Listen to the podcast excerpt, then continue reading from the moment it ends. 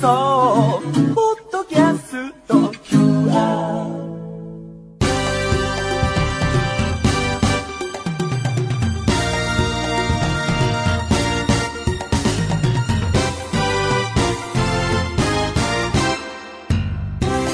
皆さんこんにちは。内山幸輝のワンクールシーズン3パーソナリティの内山幸輝です、えー今日から始まった新番組。内山幸輝のワンクールシーズン3ですが、えーまあ、シーズン3数字が変わったとはいえ特に何もあるわけでもなく、えー7月に入りましたが特に変わらずえ？気象転結で言うと天これは何か新たな展開が現在全く何も予定していませんが、点点点って書いてありますね。その後なんかやけになったんでしょうかね。台本に楽しい夏になるといいなって書いてありますけど。これはまあ内田プロデューサーの願望でしょうね、これは。だってこの番組で、こんにちはっつって、今日はスタジオを飛び出して海からお届けしますとかってありえないし、特に興味もないし、誰もやりたかった顔していないからね僕も特に何もやりたいこともないのでねまあ何も変わらず別に変わらないのがいいみたいなぼんやりしたこと言ってませんからね甘んじて変わらないだけであってこう心機一転タイトルだけは変えてみようみたいなねシーズン3としてお届けしようと思うんですがこの間、えー人前に出るというかね、えーアニメのイベントがありましてで僕はそういう時にあのお弁当とかも直前に食べたりするんで出る前にあのそれこぼしたりするといけないからあの出番ですよっていう舞台に上がるギリギリまで着替えないんですよ。そのも自分の衣装でも持ってきてもらった衣装でも、えーでその日は自分の洋服持ってきててでこれに着替えようっつってもうギリギリまで着替えないでさあもう出番15分前だっつって着替えて着替え終わって10分前ですみたいな感じで座っててで台本パラパラって見てて机にコーヒー紙コップで置いてあったんですけどそれをこぼしてで机に広がりもうその時ススローモーションでしたね僕の視界が机に広がりえそこから組んでいた足の膝にこうわってこぼれて生温かい感触をまず感じましてそれでパッて見たらあしかもその日白いズボンを履いていて 終わったってなってね。まあ、とりあえずこう、タオルで持ってきてもらって、ポンポンポンポンって拭いてね。まあ、だから白いズボンですからね。茶色いこう、なんていうんですか。島が出来上がってましてね。呆然としてました。あーって。あと5分で行かなきゃいけない。で、もう、もうしょうがないから、もうそれはダメだから、もう、着てきたやつに、そこだけ着替えて、まあしょうがないから着替えて、ゆるい感じの服で、えー出ましてね。もうだから、あーってもなっちゃって、それ見るに見かねた周りの人たちが、これ、こういうのにはこれで落ちるよみたいな感じで、えーマネージャーさんとかにもね、やってもらって、えー洗ってもらったんですけど、呆然と座っている内山みたいな、あんなの初めてでね、もうコーヒーなんて飲まないとか言ってたんですけど、今目の前にね、蓋がついているとはいえコーヒーを目の前にしてるわけですが、僕はね、アフレコスタジオとかでもコーヒーこぼすとかやってますからね。ソファーにこぼすとかね。2回ぐらいありますから、こぼしマンなんですよね。あんまり凹んだりとか、あの、あちゃーっていう感じにならないんですけど、そういう時に、あーってなりますね。あの気分、ほんと何とも言えませんよ。皆さんもコーヒーには気をつけてください。それでは内山幸輝のワンクールシーズン3、シャープ1、スタートです。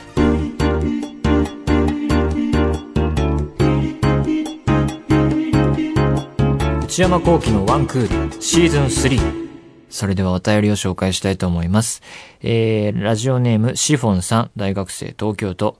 内山くん、こんにちワンクール。えー毎週楽しく拝聴しています。先日私は内山くんが出演されているアクエリオンのイベントに参加しました。これですよ。これ。もう分かったと思いますけど、これですよ。えー生で見る内山くんはとてもかっこよくて素敵で感激しました。いや、でもね、その裏ではね、いろいろあったわけですよ。えー、と同時に私が想像していたよりも細くてびっくりしました。あ、そうですか。内山くん、ちゃんとご飯を食べていますか？コーヒーは飲んでるんですけどね。えー、よろしかったら普段の一日の食事を教えていただきたいです。お母さんみたいなことを言ってしまってすみません。これからも応援しています。あ、どうもありがとうございます。えー、普段の一日の食事ね。あ、普通ですよ。今日を例にとるとですね、朝、えー、家で、えー、キウイをね、緑色のキウイ、キウイをね、一つ食べまして、家を出て、で、アフレコの、えー、スタジオで、カバンに入っていたカロリーメイトのね、2本っていうんですかね、2本食べまして、で、えー、収録終わって、えー、昼、えー、一旦帰ろうと思って、このラジオを撮るまで、時間まで、えー、で、家の近所の、えー、初めて行ったんですけど、フランス料理屋さんみたいなところがあって、こじんまりとした。ちょっと入ってみようかなって夜とか思ってたんですけど、なかなか入れずにいて、ランチやってたので、行ってみて、サラダとね、なんかこう豚肉を焼いたようなやつがね、出てきてね、えー、食後にコーヒーがついてきたんですがが、えー、それを食べて、あ、こういうお店なんだと思って、あこんなこじんまりとして、あなんか、えー、家族でやってるのかなみたいなお店だったんですけども、それが終わ食べて、で、家戻ってまた出直して、えー、さっき、えー、ラジオの打ち合わせしてる間にウィダーインゼリー食べてって感じですかね。まあ夜何食べようかな僕は大体困ったら近所のカレー屋ですから、もうあそこにね、お世話になってますからね。もうあそこのカレー屋さんはね、その店の横を通ってパッと見て、インド人なのかな？ネパールなのかな？ちょっと詳しいね、出身のわかんないんですけど、まあ、外国の人がやっててですね、そのお兄さん、おじさんの店長の人と目が合うと会釈されるっていうね、そこまでもう深まってますからね、僕とあのカレー屋さんの中は。結構夜遅くまでやってるんでね、困ったらそこのカレー屋ですよ。本当にね、びっくりするぐらいね、あの、安くて美味しいんですよね。ま、そんな感じですかね。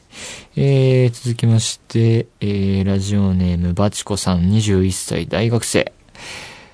内山さんこんにちは。いつも楽しく配置をしています。シャープ10の放送で。結構前ですね。最近見た映画としてセッションを挙げられていましたね。私は王様のブランチという再番組の映画コーナーを見るのが好きなのですが、以前そこでセッションが紹介されていて、その時から気になっていました。そして偶然にも内山さんのラジオでも紹介されたということで、もう見るしかないと思っています。内山さんは映画は一人で見る派だとおっしゃっていましたが、映画に関する情報を交換したり、感想を言い合ったりするような映画友達はいらっしゃいますか？もしよろしければお聞かせください。まあ、情報はね、いろんなものから得てるんですけども、まあ、王様のブランチの映画コーナー見られてるということですが、僕が見てる映画番組はね、ワウワウでね、あの、毎週やってるね、ハリウッドエクスプレスっていうね、30分番組かな？があってね、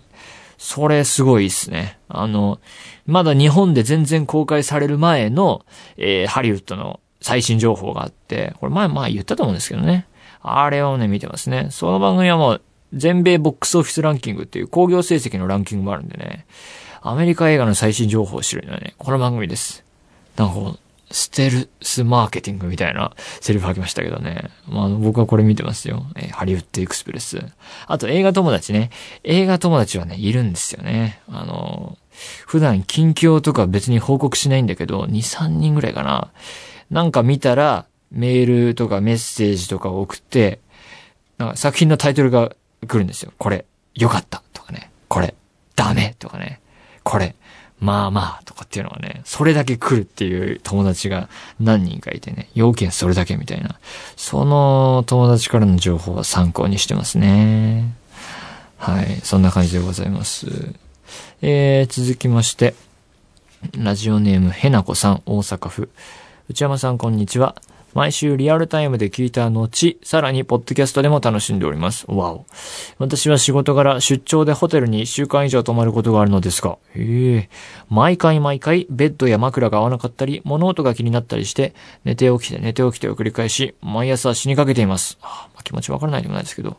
内山さんは以前、台湾とボストンに行かれていましたが、寝具が変わっても大丈夫でしたか？また、寝具に何かこだわりありますか？寝る道具と書いて寝具ね。では、これからも毎週ワンクルを楽しみにしております。まあ基本的には旅行先でも寝れるんですけど、逆に言うと、家にいるのに寝れないっていう時もありますからね。寝具ね。枕がテンピュールとかそれぐらいですからね。枕に対するこだわりはね、小学6年生とか中学生ぐらいの時が一番大きくてね。僕は今でも謎なんですけども、それくらいの年齢の時にね、お年玉を枕につぎ込むっていう謎の行動をとってまして、これ話したかな？わかんないけど、あの、デパートの上の階とかでそういうコーナーがあると思うんですけど、そこに行き、一人でね、で、高級枕を買うっていうのをやったことがありますね。あの、だからそういうとこ行くと、こう、ベッドが置いてあって試すんですよ。いくつかこう、これどうですかみたいな。それを一人でやるっていうね。それ試してね、これだとか思ったのかわかんないけど、買ってみたんですけど、なんか合わなかったようなね、覚えがありますね。まあ、ちょっと失敗した買い物ですよね。要は。そんな覚えがありますね。それくらいですかね。今は特にこだわりないですな。はい。えー、続きまして、埼玉県ラジオネーム、みな、南のマドレーヌさん。ジャムさんこんにちは。ポッドキャストでいつも楽しく聞いています。もうそろそろお祭りの時期ですね。今年も中学の友達と市内のお祭りに行きます。いいですね。私は必ずお祭りに行くとチョコバナナを食べます。内山さんはお祭りの屋台で好きな食べ物はありますか？またお祭りでの思い出はありますか？えー、これからもお仕事頑張ってください。それでは、夏らしいメールが来ましたね。お祭り、何年も行ってないですよ。お祭りねいいな誘われたら行きますよ。ええ。ちょっと黙っちゃった。一人の番組だからこれ黙っちゃうと、いわゆる放送事故っていうかね。ええ。こ、こ、あ、俺、この番組自分で聞いたことないんだけど、この普通オタと言われるゾーンってなんかバックに音楽流れてるんですか？あ、何も流れてないんだ。ダメだね、ちょっと黙っちゃう。お祭りはね、行ってないからあれなんですけど、たこ焼きって定番ってあるじゃないですか。ただたこ焼きって俺ね、普段からしょっちゅう食べてるんですよ。あのー、近所に美味しいお店があって、もうね、買ってるんだよね。たこ焼き。8個入りとか食べちゃうんですよ。もうだから特にお祭りで食べたいっていうのはないっすな。かき氷とかね。雰囲気もんですからね、基本的には。でもなんかかき氷とかも最近はね、あの、前言ったけど、台湾からのね、お店が来てますからね。あっちが食べてみたいな。えー、というわけで、えー、皆様からのお便りお待ちしております。内山幸喜のワンクール、シーズン3。続いてコーナーに参りましょう。まずはこちら。内山のスイッチ。このコーナーでは、えー、僕が今ハマっているものや、これまでにハマったものについてお話ししていきます。今日のテーマは、カクテル作り。カクテル。お酒ですね。いろんなこう、お酒を混ぜて、えー、フルーツ入れたりして、えー、作るものなんですが、ぶっちゃけ最近全然やってないですね。以前、これだから、内山のスイッチのこれまでにハマったものってやつですね。えー、以前はかなり振ってた。あ、ここで言うカクテルっていうのは、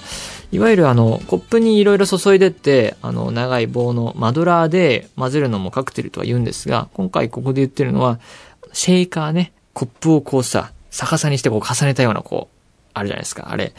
あの、バーテンダーがこう、シャカシャカ振るやつね。あの、シャカシャカで、えー、作るやつの方を指しております。えー、で、以前はかなりやってて、友達の家とか行って、夜中中振り続けて、で、まあ飲んで寝て、朝、腕が痛いって起きたこともあるぐらいね。やってましたよ。で、バーテンダーは諦めましたね。これ毎日腕が痛くて起きてるようじゃ務まらないだろうと思って、バーテンダーの道を諦めたわけですが、まあ目指していたわけでもないんですけどね。で、なんでこんなハマったかと言いますと、二十歳になって、あ、じゃあいろいろ連れてってもらって、バーかなんかにね、連れてってもらったことがあるんですよ。で、大人にね。で、その時はまだあんま知らないんで、適当に名前で選んだんですけど、エクソシストっていうね、あの、お酒があって、それを頼んでみたんですけど、いわゆるショートタイプっていう、いわゆるカクテルグラスってあるじゃないですか。あの、なんていうかな、こう、棒がさ、土台からこう、細い棒が伸びててさ、円錐がこう、ついてるようなやつね。えー、のグラスで出てくるやつなんですが、エクソシストって面白いなと思って頼んでみたら、美味しいってなって。でもカクテルってお店で頼むとほんと普通に、びっくりしますよね。一杯1000円とかって書いてあってね。なんだそれって。飲もうと思えば一口ですからね。まあ、結構度数あるんでおすすめはしませんけど、わって飲んで1000円かと思ってね。高って思って、自分で作ればいいやんって思って、で、やってみようと思ったのがきっかけですね。で、えー、ビレッジヴァンガードに来まして、シェイカーを売ってたんですよ。そのセットみたいな。なんかいろいろあったやつ。シェイカーだったりなんだったりが。それを買いまして、で、えー、まあいろいろ材料を集めなきゃいけないので、えーいくつか種類を混ぜるのがカクテルですから、酒屋さんに行って材料を集めるみたいな。で、えーここでポイントとなるのが、ここでお勧めするのが、まず、これっていうカクテルの種類を決めて、そこから世界は広げていった方がいいと。僕の場合ならば、お店で飲んで、あって思ったエクソシストを作ってみようっていうところから始まって、あのそれで材料を集めたんですが、なんでそうかっていうと、あのいろいろやってみようと思うと、あの、お酒すごい、いっぱい並べなきゃいけなくて、瓶を。で、一瓶結構大きいんで、あの、何本も何本も置けないと思うので、まずこれって決めて、これの材料を集めようっていうのでお店行った方がいいですね。で、僕の場合はエクソシストを作ってみようということで、これテキーラベース。あの、カクテルっていうのは何かこう、あの、テキーラだったり、えージンだったり、ウォッカだったり、えーラムだったりっていう、いくつかこう代表的なお酒があって、えーそれをベースとして、それになんかいろいろ甘いお酒だったり、えーフルーツジュースだったりっていうのを混ぜていくことで作っていくんですが、エクソシストの場合はテキーラがベースで、えー、テキーラっていうお酒とブルーキュラソーって書いてあるんですが、その青いんですよ。青い色素の入った、えーお酒、甘いお酒とレモンの、えー果汁というか、レモン果汁っていうか100%のやつ売ってますからね。あれを3つ組み合わせて、テキーラ、えー、半分かな？えー、2分の1、えー、4分の1、4分の1で、えー、3つ合わせて、で、シェイカーのあの下の方のやつに、あの、氷ね、あのコロコロのちっちゃい氷を結構入れて、お酒を注いで、分量、あの、そのセットに入ってたんですよ。見たことあるかな？あの、なんていうの？説明できないな。お酒を注ぐね、シェイカーの、にね、注ぐね、器具があるんですよ。何に例えるといいかな？なんか、ちっちゃいさ、メガホン、メガホンをこう、二つ、ちっちゃい方重ねたこうくっつけたみたいなね、それのほんとちっちゃいバージョンがあって、あれって、あの、見るとわかるんですけど、大きいのと小さいのに二つ分かれていて、で、大きい方が、えー、小さい方の2倍になってるんですよ。だからこの2分の1、4分の1、4分の1も、これテキーラをこっちに入れたら、えー、あとの2つは逆さの方の、そっちに注いで、えー、シェイカーに入れ入れていけば分量が測れるっていう風になってて、で、それぞれ入れまして、えー、重ねて、えー、なんとなくで振るんですよ。この振り方もね、もうもうよくわかんないんだけど、音鳴るじゃないですか。あれは実は氷の音なんですよね。で、ネットで、なんか YouTube とかで動画見たりしてなんとなくでやってみたんですけど、まあ、特になんか、きに振っていいみたいで、なんとなく様になるような感じで振っていけばいい感じに振れますから、もうそこはよくわかんないので適当に振ってください。まあそんな風にして作るようになったんですが、ここから研究というかね、洋酒が充実した凝った酒屋さんに行くようになるんですよ。で、あのーそういう酒屋さんに行くとですね、テキーラと言っても、いろんな種類があってですね、まあ値段の幅もあるんですが、こんな、世界にはこんなにいろんなお酒があるのかと思うはずです。で、テキーラも熟成のさせ方、何年こう置いたとかで種類があってですね、そういうのもいろいろ学んでいって世界が広がっていくんですね。で、そこのあたりでエクソシストを作り続けてたんですが、その、エクソシストっていうのは、マルガリータっていうテキーラベースのカクテルの変形なんですよ。で、マルガリータっていうお酒はテキーラと、えーコアントロっていうお酒と、あとはライムですね、この場合は。えーライムっていうフルーツがあるんですけど、それを、えー同じような分量で混ぜたものなんですが、これを作るようになっていきます。で、やっぱりカクテル作り何がいいっていう、いいかっていうと、えさっきも言ったようにお店と違って安上がりだと。自分で作ればそんな一杯1000円もかかないですから、絶対。あの、まあ、最初の初期投資はある程度かかりますが、そこをクリアすればね、絶対原価は安いですね。で、しかも自分で、あの、お酒のその分量をね、バランスを変えられるから、好みの味が作れるんですよ。で、あの、酒屋さんに行ってね、あの、あ、こんなのもあるんだ、こんなのもあるんだってこう勉強していくと、バーとか行くの緊張するじゃないですか、なんか最初。行ってみてください。あの、バーの後ろに並んでるお酒見るとですね、大したお酒使ってないなとかって思うようになるんですよ。わかるんですね。これは僕も使ったことがあるけど、そんなに値段のするものではないと。テキーラで言うと、これは安い方だっていうか、そんないいやつじゃないなみたいなのが分かってくる。そうすることですね、あんまり緊張しなくなっていきますから、自分で作ってみると色々分かり始めますよ。あの、だから後ろの棚を見ると、あ、ここはやばいっていうか、この店は、こんなん使っちゃうんだっていうのがあったりして、それで大体分かっていきます。ですからね、そうやって作っていった結果ね、なんなら、俺が作った方がうまいみたいになっていきましたね。というのも、あのね、マルガリータとかっていうそういう混ぜたやつに、いいテキーラはあんまり使わないです。基本的にお店では。基本的にあのぐらいのレベルっていうのが決まっててですね。ところが、えー、自分で作っていくと、もう最高級のものをここで使ってみてくださいよ。ちょっと高い値段のやつかもしれないけど、ちょっと買ってみてやってみるとですね、こんな味のレベルがあったのかと思いますね、本当に。で、僕がね、もう当時、もうピークの時にたどり着いたのが、まあわかんない人は多いと思うんですが、えー、テキーラをポルフィディオっていうもうね、ほんと最高級とされているテキーラを使いまして、えー、で、コアントローではなくグランマニエっていうお酒を使います。まあ似たような、あの種類なんですが、えー、それを使いまして、ライムは生のやつを買ってきて切って、、こう、ジュッて絞って、ライムって結構絞るのめんどくさいんですけどね、絞って分量、えー、絞り切って使ってみると。この一杯作ったらお店で出そうと思ったらいくらかかるんだっていうレベルですからね。ここまで行くとね、もう、何かわかんないけど、制した気分になりますね。何かを。これにたどり着いた時は僕は何かこう、達成した気分になりましたよ。で、誤解されがちなのがテキーラっていうお酒は、ショットで飲んでイエーイみたいな感じの、あの、イメージ持たれてるかもしれませんが、いろんな種類があってね、美味しいものっていうか、こう、香りすげえなっていうのもあるんで、そういう意味でもね、いろいろ見聞は広がっていくと思うんでね、あのおすすめです。自分で作るとね、いろいろ見えてくるものがあると思いますので、ちょっと皆さんもやってみてください。というわけで以上、内山のスイッチでした。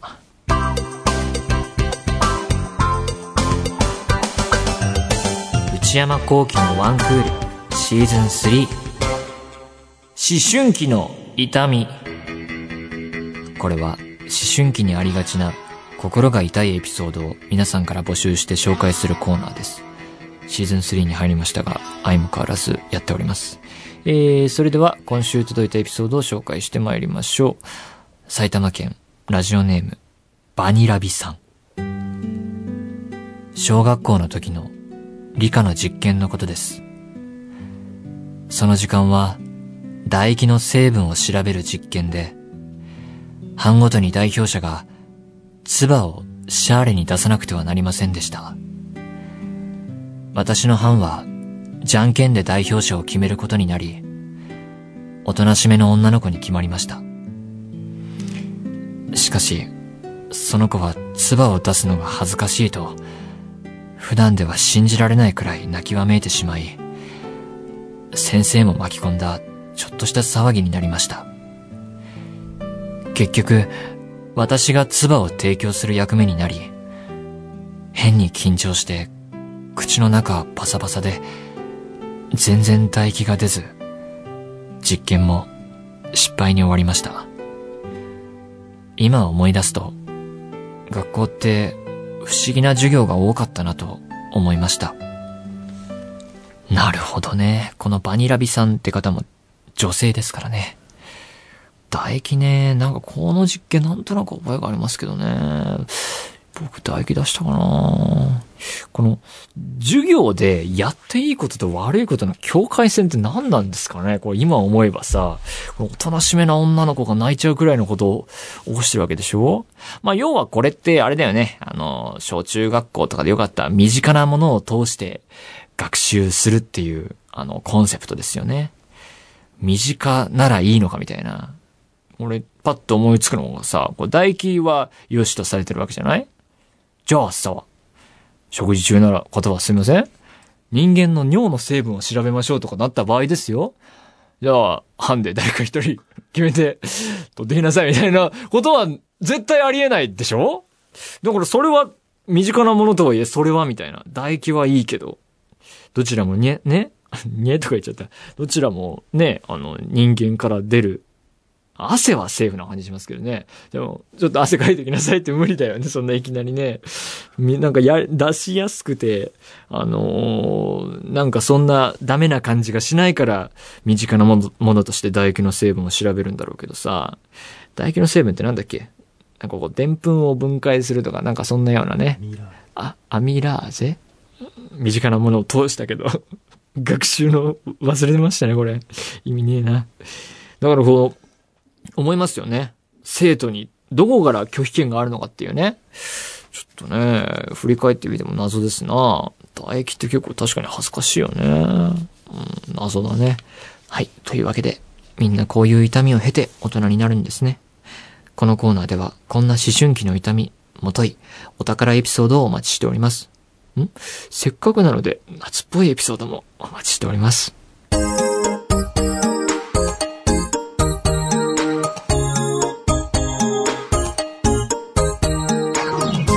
内山幸喜のワンクールシーズン3、そろそろお別れのお時間です。今日はね、あの、スイッチでカクテル作りをお勧めしましたが、まあね、あの、二十歳を超えた方々はちょっと自分でやってみたらどうかなと思います。これね、あの、実家にいた頃ね、カクテルを作りつつね、あの、プレイステーション3で出ていたキャサリンっていうね、ゲームがあるんですけど、それを家族誰もいないリビングでね、あの、カクテル延々と作りながらね、パズルゲームでもあるんですが、パズルやってたことをすごい思い出しますね。僕の人生の中でも至福の時の一つですよね。そんなことで。これね、メインキャラクターたちが集まるバーみたいなのがあって、毎日毎日こう、そこに通ってるって設定で、その描写がかっこよくてね、その各キャラクターそれぞれお酒を飲んでいたりしてね、なんかすごい大人のゲームって感じがしてね、すごい楽しかったんですよね。そんな日々もありました。えー、というわけで番組ではお便り募集しています。メールアドレスは one.joqr.net one.joqr.net one の綴りは one です。えー、番組公式ツイッターアカウントもございます。アットマーク one アンダーバー agqr です。フォローしてください。えーさらに、ポッドキャストも毎週月曜に配信中です。よろしくお願いいたします。というわけで、次のワンクールまであと12回。た来週さようなら。